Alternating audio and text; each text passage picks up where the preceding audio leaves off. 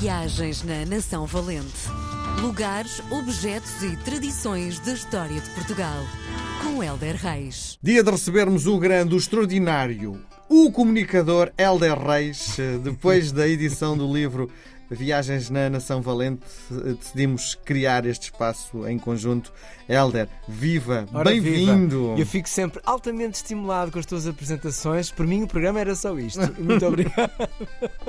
Muito obrigado. Mas Bom quer dia. dizer, agora estás de sorriso aberto, mas eu posso estragar o teu sorriso Então, chamando-te historiador eh, Helder Reis, que Ah. ficas um bocadinho empertigado porque achas que o teu livro não é visto na perspectiva do historiador.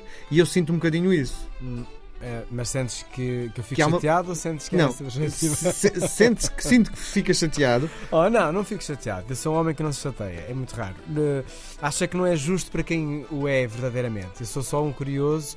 eh, isto é fruto do meu trabalho de televisão também da minha vida como cidadão.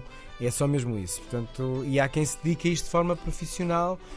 É isto, eu dedico-me à escrita de forma profissional, obviamente, mas esta questão da história e das histórias eh, de uma forma muito mais profissional, eu, eu não. Isto são só pequenas curiosidades minhas que aprofundei com um bom sustento de investigação e pronto, e pus em palavra. Mas é que está, eh, não há dúvida que olhando para a tua nação valente, nota-se que há eh, um grande cuidado do ponto de vista histórico. Tu explicas também que tudo o que nos trazes há uma vertente histórica em cada episódio. Sim, eh, é inevitável, não é? E, e quando tu falas da história tens que ter mesmo muito cuidado. E eu tenho dois cuidados. Tenho o primeiro, obviamente, de ser muito rigoroso e o segundo de não ser exaustivo porque não é a minha pretensão. Eh, mas de qualquer forma, há, há- acontecimentos incontornáveis que nós temos que ser eh, rigorosos. Isto, é- isto para mim é transversal na minha vida, meu caro. Naquilo que eu me meto, tenho, tenho de saber o que estou a fazer. Senão, não faço. Então, E outra das coisas que eu sinto é o rigor com que tu fazes todas as tuas abordagens nas várias atividades que ao longo deste ano e meio fomos conhecendo. Hum, é isso, não é? Se quiseres definir-te como pessoa e, sobretudo, do teu lado profissional, que é este que é o mais importante para nós nesta altura, é exatamente este rigor. Sim.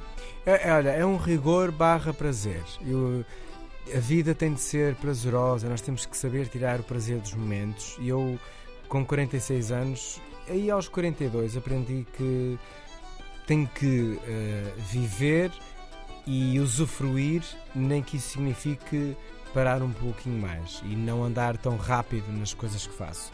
Uh, e para mim tem sido bastante produtivo este usufruto das coisas do dia a dia, até porque me dá observação e dá-me ganchos para depois tudo o resto, para, para outras coisas que eu vou escrever, para a forma como eu vou falar em televisão, uh, para a forma como eu estou com as pessoas que gosto, como eu estou a fazer este programa. Também é fruto um bocado deste parar e observar, senão andamos sempre ali a mil e, hum, e a vida leva-nos. E a sensação que me dá é que, de repente, houve ali um lado esotérico que se abriu na tua vida. Hum, Eu sempre, pronto, andei 12 anos no seminário, eu sempre tive um lado bastante espiritual. E eu chamar-lhe mais um lado eh, espiritual. Nós no seminário, o seminário cultiva muito eh, este sentido de silêncio, da observação, da contemplação, seja pelo um Deus eh, católico, seja por uma vida mais calma. Não temos que estar constantemente boca aberta a olhar para o mar, mas é muito interessante ir à praia e não andarmos a correr agarrados ao telefone nem nos apercebemos que temos um mar eh, calmo ou encrespado à nossa frente, percebes?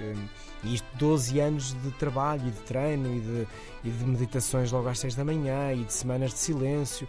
Portanto, eu fui muito treinado nesse sentido. E agora estou a levar isto um bocadinho para a minha vida com outras correntes, com meditação, com, com coisas que tu podes acrescentar e podes encher aí o teu coração de coisas boas. Eu lembro-me que aqui há umas semanas contavas-me que eh, tens momentos no teu dia onde fazes a meditação e consegues vaziar toda a tua cabeça de qualquer género de pensamento. Sim. Isso é algo que deve ter demorado muito tempo a chegares a esse estado emocional, não? Sim, demora e nem é todos os dias que tu consegues, mas, hum, mas há momentos em que eu consigo, e se eu consigo uma vez, consigo mais.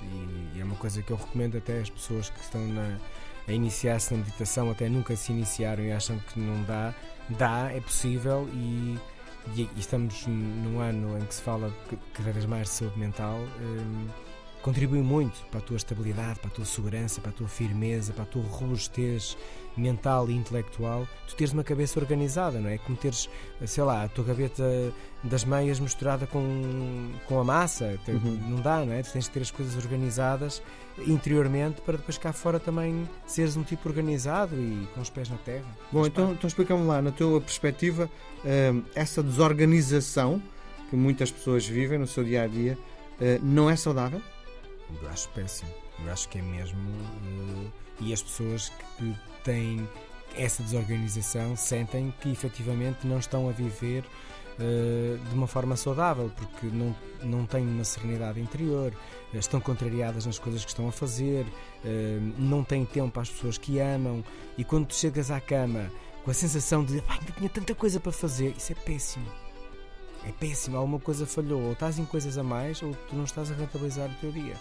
Uh, obviamente que há mil justificações para que isto aconteça, há muitas, umas mais válidas do que outras, mas que é muito importante uh, nós conseguirmos uma organização do nosso dia e do nosso interior pá, para depois teres uma vida mais serena e não, e não estares a disparatar com quem te aparece à frente, é mesmo muito importante. É, é, para mim é basilar de uma saúde mental.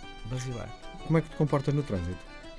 Vou com muita calma. Primeiro, uh, nunca saio em cima da hora um, portanto, nunca saí em cima da hora, mesmo que eu apanhe trânsito. Pronto, olha, ouço mais um bocado de música, ouço mais um podcast.